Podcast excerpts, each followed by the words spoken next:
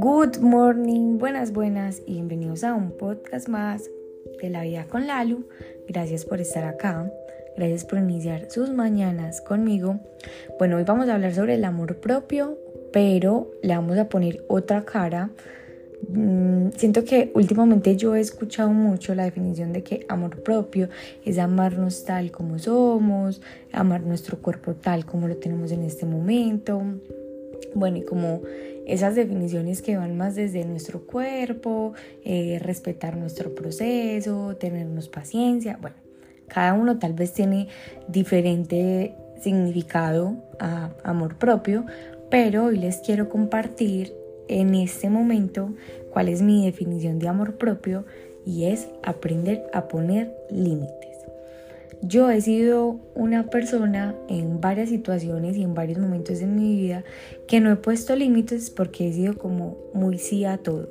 Entonces, en, cuando estaba por ahí de, bueno, cuando era una niña, recuerdo que a mí me decía mucho mi mamá y pues la familia como en general o los adultos que me rodeaban en ese momento que yo era súper juiciosa, eh, que me alimentaba súper bien y que yo era la niña que se comía todo.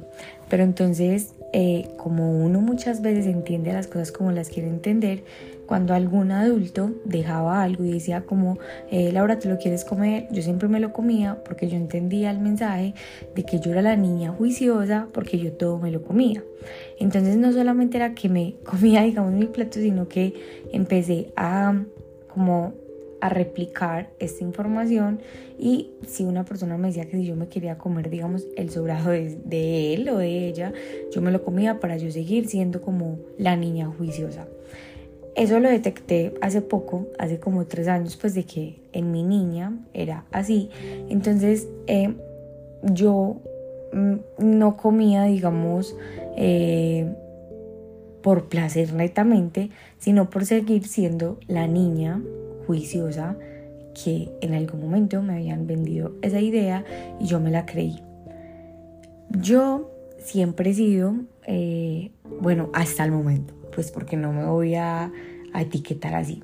Hasta el momento he sido una mujer que he comido mucho y que la verdad pues yo me lleno poco fácil. Yo soy demasiado eh, buena cuchara como dicen por ahí, pero también entendí que venía de esa etiqueta que yo me dejé poner cuando era una niña. Entonces, a veces yo seguía comiendo, eso no está mal, pero yo seguía comiendo comida por gula, eh, muchas veces así estuviera eh, ya como saciada, lo seguía haciendo para seguir validando esa etiqueta inconscientemente. Cuando lo volví conscientemente, eh, así yo no estuviera llena y una persona me dijera como si quería más comida, yo simplemente decía que no, porque era mi manera de poner límite y de separar esa etiqueta que yo no quería, digamos, seguir viviendo con ella. O sea, quería decirle a mi niña que independientemente de lo que ella hiciera, todo estaba bien con ella y que no porque se comiera absolutamente todo, eh, los sobrados o lo que fuera, eh, era buena. No, que ella de por sí, porque ella estuviera en el mundo, estaba bien y que no pues teníamos que como tratar de encajar eh, en un lugar.